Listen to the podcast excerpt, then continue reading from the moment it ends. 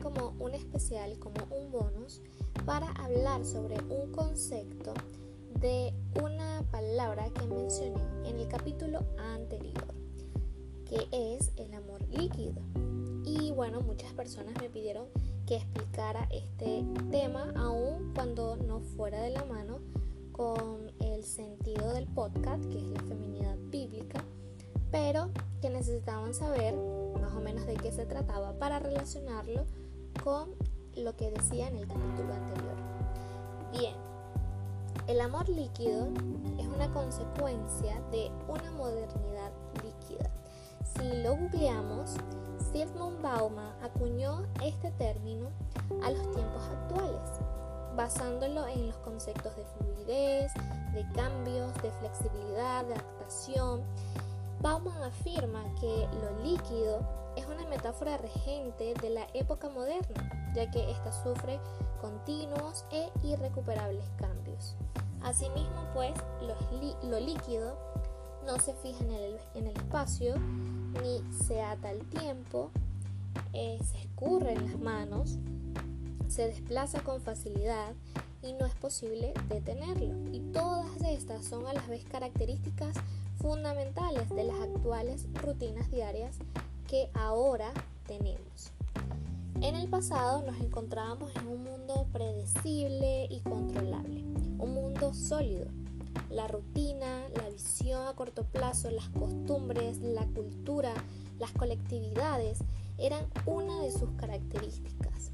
Pero todo este panorama empezó a derretirse, cambiando aquella sociedad que estaba estancada y era demasiado resistente a los cambios por una líquida y fácil de moldear. Esto tiene, o sea, este tema tiene muchísima tela que cortar y yo solo mencioné el amor líquido porque lo relacionaban con la feminidad, con esa feminidad que ahora pues están defendiendo, que no es la bíblica, pero quería demostrar esta mentira para entonces acudir a la verdad y, desecharla, desechar la mentira de, nuestra mente. Ahora bien, pensemos, si la modernidad líquida trata de lo fácil, de lo que no tiene base y del individualismo, pues entonces el amor líquido se pasea por lo mismo y a su vez esa, esa feminidad líquida. Voy a hacer un paréntesis en esto porque no hay nada mejor que dar ejemplos para poder entender eh, las cosas. Eh, no es hasta que una persona que me comenta sobre este tema que yo no me doy cuenta que es muy fácil tener ah, relaciones líquidas, ¿no? que van ligadas pues al amor líquido que, que, podemos ir haciendo. Eh, tú te preguntarás qué fue lo que hiciste o cómo tú notaste que estabas llevando o estabas tratando con un amor líquido. Esto va a sonar como a esa actitud de hombre de antes, ese hombre que no es de Dios, pero que bueno, eh, habla y que te dice un montón de palabras soñadas que siente por ti, que va a ser por ti en un futuro, en presente, que quizás no hizo en ningún momento en el pasado. Eh, pero bueno, que te crea todo un mundo eh, de ilusiones. Entonces, eso es lo que yo hacía. Eh, decía un montón de palabras a, alguna persona, ¿sí? Pero que al final eran por chat y que en cualquier momento, pues eso iba a dejar de existir, a eliminar un comentario y así. Es mucho más fácil porque no hay nada físico, no hay tiempo juntos, no hay vivencias juntas, no hay una relación física, no hay experiencias, no hay nada que nos obligue o que me obligue más que solo palabras. Entonces no hay ninguna obligación a estar con esta persona, sino que es algo ligero, es algo líquido, es algo que no tiene alguna responsabilidad. Yo puedo decir lo que yo quiera porque bueno, como dicen en Venezuela, el papel los aguanta todo. Asimismo es el chat, el chat aguanta todo lo que tú quieras decir por ahí y es más, hubo una frase que me impactó demasiado y era que los chats se borran, los chats se eliminan y entonces una vez borrados, una vez eliminados, ya ahí no existió absolutamente nada, nada. Tú pudiste haber dicho misa, pero eliminaste y borraste el chat y nadie, nadie puede decir nada. Nunca dijiste que querías a una persona, nunca dijiste que querías una vida con esa persona, absolutamente nada. Y cuando yo caí en cuenta de esto, yo dije, no puede ser. o sea, prácticamente estamos viviendo en mentiras, ¿sí? Engañándonos y engañando a otra persona. O como decía una película, viviendo una alucinación, una imaginación que ni siquiera sabía que lo hacía. No sabía que era un concepto que ya existía, pero es que aunque no queramos, estamos, eh, la misma sociedad en la que estamos nos lleva a eso. Obviamente estamos en unos tiempos en donde hay mucha distancia de por medio, hay mucha migración que es evidente.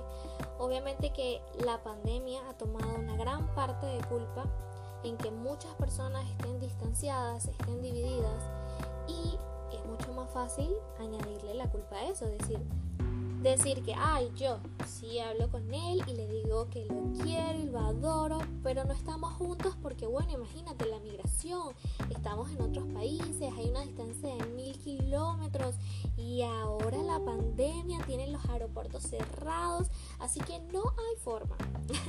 o sea, buscamos de todas las maneras posibles que no haya una responsabilidad en lo que sentimos y en lo que decimos. En fin, creaba un vínculo frágil, relaciones que no tienen ninguna base, que ni perduran en el tiempo. Estaba siendo una persona falta de calidez, de empatía y de amor a la otra persona. Estaba siendo individualista, creando una relación superficial, fugaz, basada en palabras, pero no en hechos.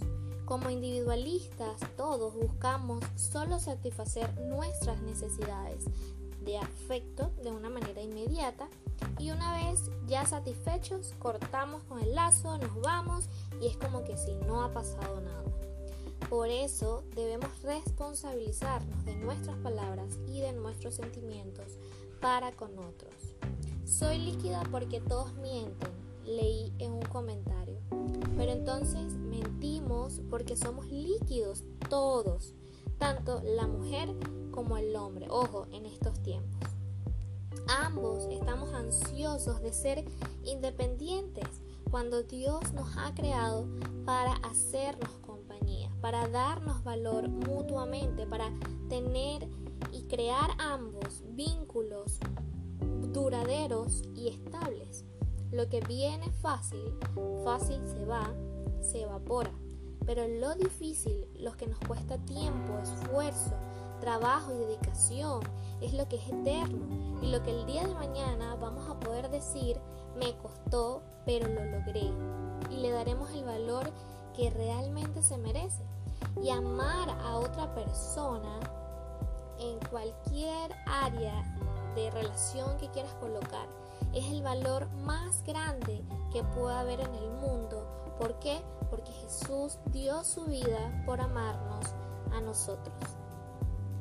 Eh, sí, como femeninas, como una feminidad, podemos ser independientes, pero siempre vamos a tener que rendirles cuentas a alguien y ese alguien es Dios. Dios debe ser nuestro centro, centro, nuestro motor, nuestra persona que nos diga, vas bien, y no va bien, esto no está bien y esto no está bien.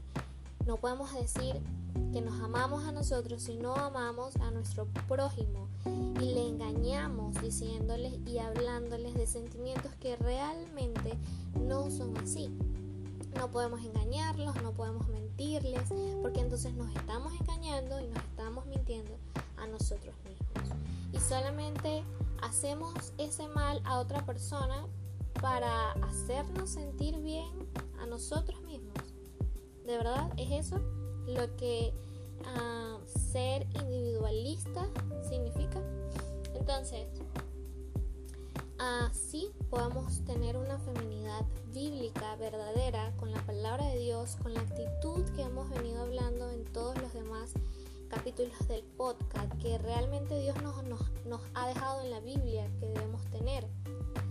Y entre esas actitudes, la independencia no va relacionada con eh, tener relaciones líquidas, actitudes líquidas, amor líquido y ser parte de una sociedad líquida.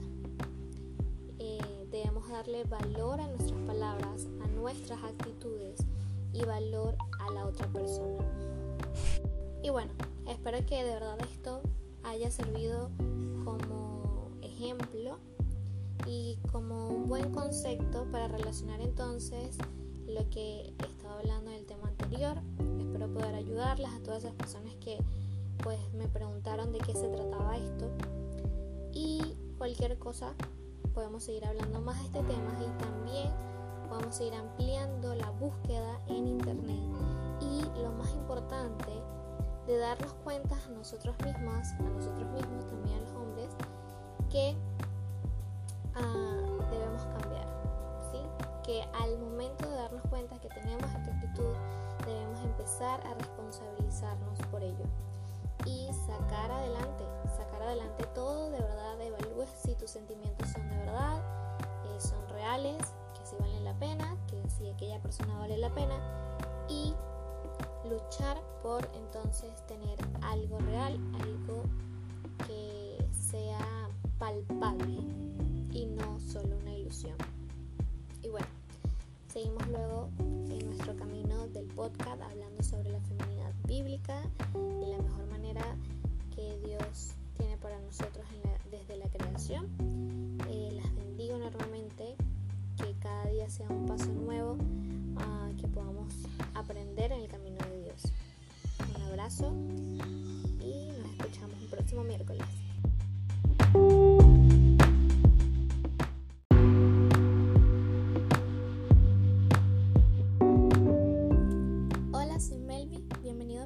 XX. El tema de hoy tiene por título Mujer para hoy, pero no para mañana. Sí, el título tiene su juego. Y es que queremos ser mujeres hoy, pero no queremos que haya mujeres para mañana. Y este tema tratará sobre el famoso aborto legal. Eh, soy analista y para los que no conocen esta carrera, pues forma parte de la rama de la salud. Eh, pueden decirle laboratorista en otros países. obviamente somos pro vida y un aborto para nosotros pues no es viable. De la misma forma que para la mayoría de los humanos, aquellos que han mantenido su educación intacta sin dejar que sus pensamientos se contaminen, pues sabemos que el aborto no es una opción que, que sea para legalizar.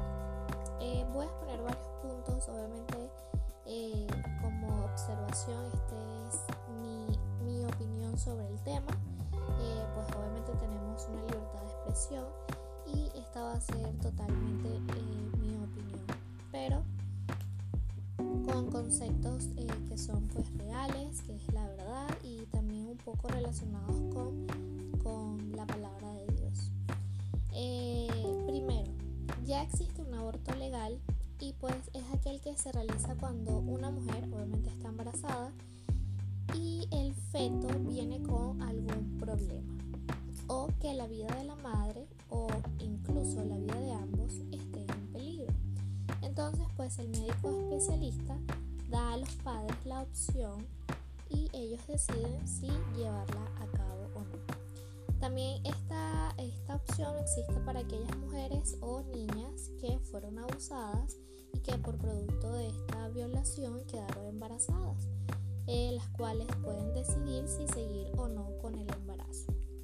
Aquí también hay varias evaluaciones como la capacidad física del cuerpo de si es una niña para, para cursar con el embarazo eh, y también la capacidad mental para aceptarlo, para ya que sabemos que pues esto es algo traumático, algo que que de verdad esta persona pueda procesar en su vida y pueda tratarlo y pueda superarlo. De lo contrario, pues se procede al aborto e incluso también hay una opción de dar en adopción una vez concluido el embarazo. Eh, así que con esto dejamos claro que estos abortos eh, legales son legítimos, o sea, están aceptados por la ley, por la sociedad y la salud. Tercero, aún este aborto legal no exime que la vida de la mujer que se exponga a él se pierda. ¿Por qué? Hablemos científicamente, el cuerpo humano está hecho para dar vida.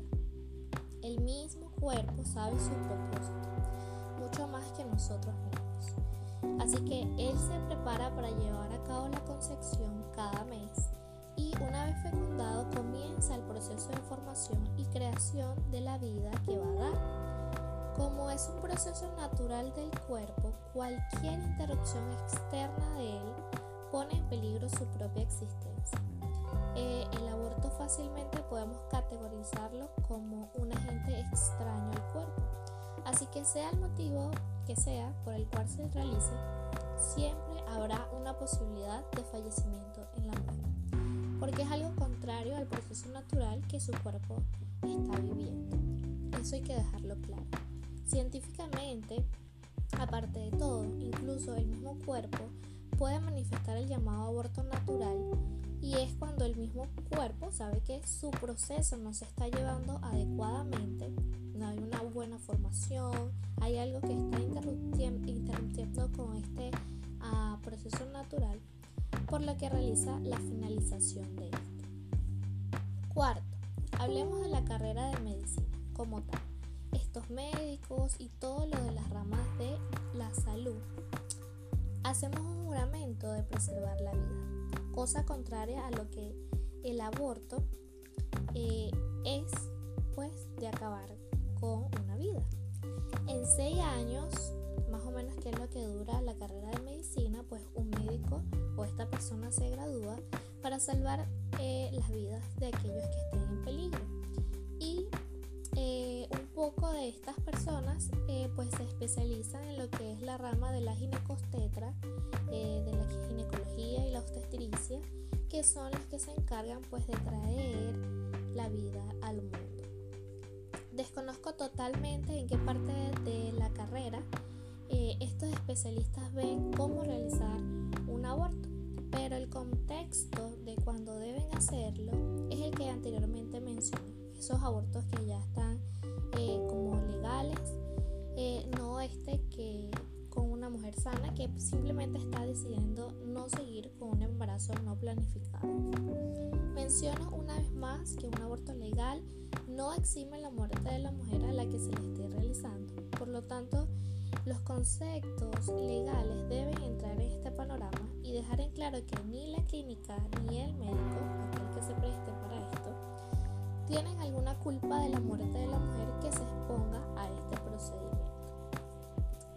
De verdad, esperemos que las tasas de mortalidad no aumenten en cuanto se lleve a cabo esta atrocidad cultural y humana. Quinto, va en contra de nuestra conciencia, de nuestra naturaleza, de nuestra moral y ética y de nuestra vida.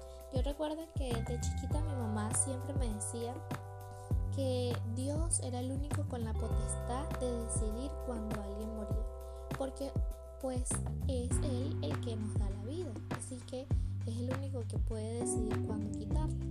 Es algo simple y la verdad es que tiene toda la lógica. ¿Quiénes somos nosotros para decidir cuando una persona debe morir si ni siquiera decidimos cuándo nosotros vivimos? Esto es lo que está mal en las mentes de los asesinos, que creen que tienen el poder en sus manos de decidir quitarle la vida a otro, sean las razones que sean. No se engañen, o sea, no se engañen con falsos motivos de supervivencia, que prefiero vivir yo que otro. O sea, no piensen que nos engañan a nosotras, aquellas mujeres que no tienen este mismo motivo. Sean claras, o sea, sean claras, sean reales, hablen con la verdad. No quieren tener hijos estorbándoles la vida libertina que quieren llevar para luego culpar a los hombres de irresponsables cuando todos lo somos. Es más fácil decir eso que andar con mentiras y rodeos, la verdad. no quieren tener hijos, punto. Entonces, si ese es el plan, o sea, si ese es el motivo mayor, ¿por qué no exigen histerectomías gratis o económicas que sean accesibles para que puedan ligarse a distintas histerectomías de acuerdo a como ustedes quieran eh, y no tener hijos?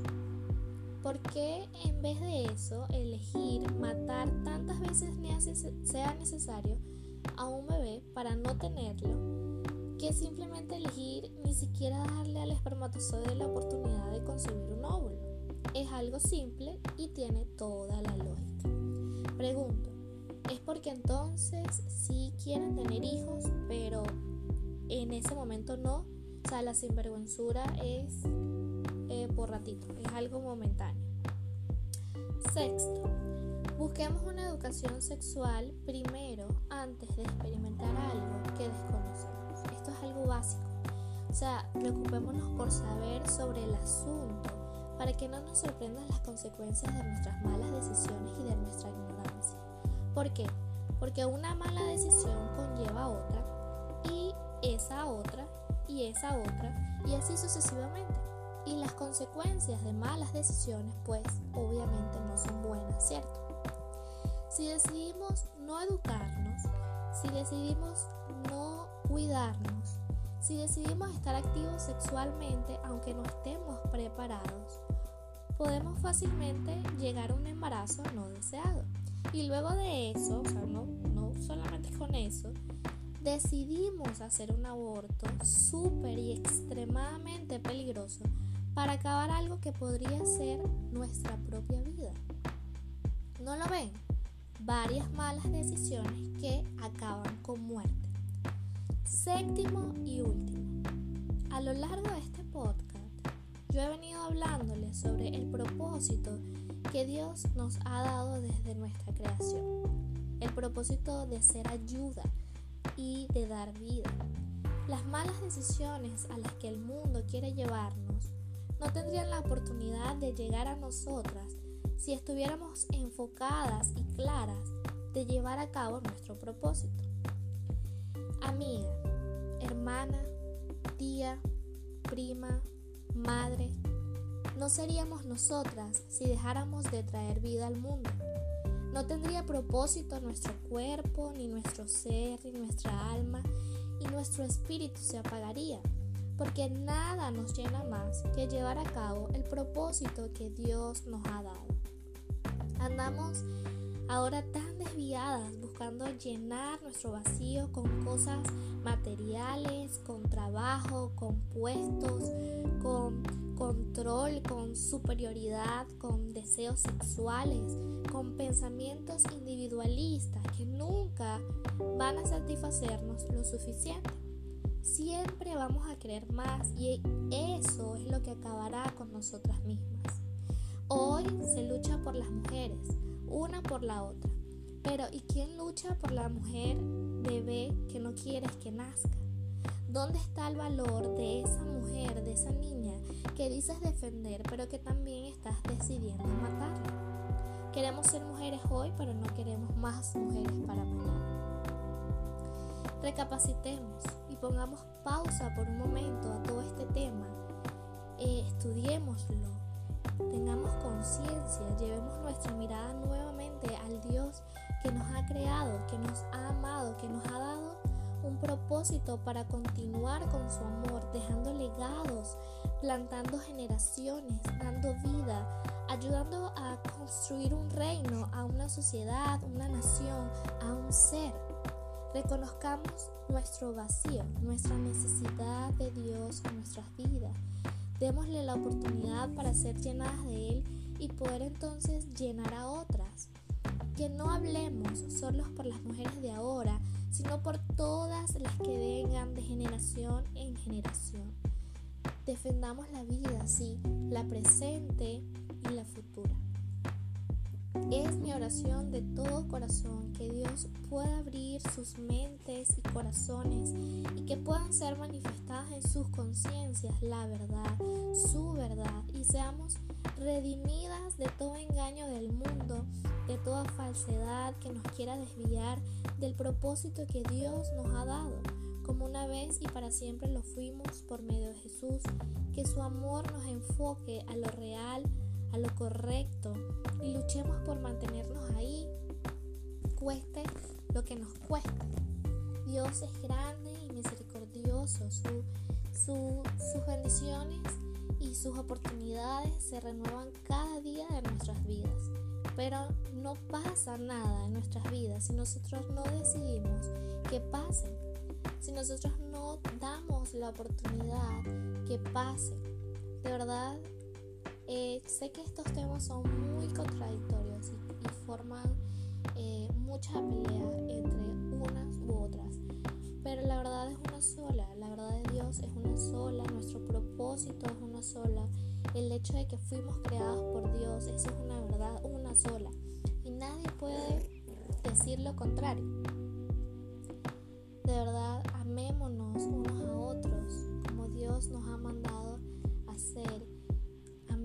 A nosotras mismas y amemos a Dios que ha sido nuestro creador.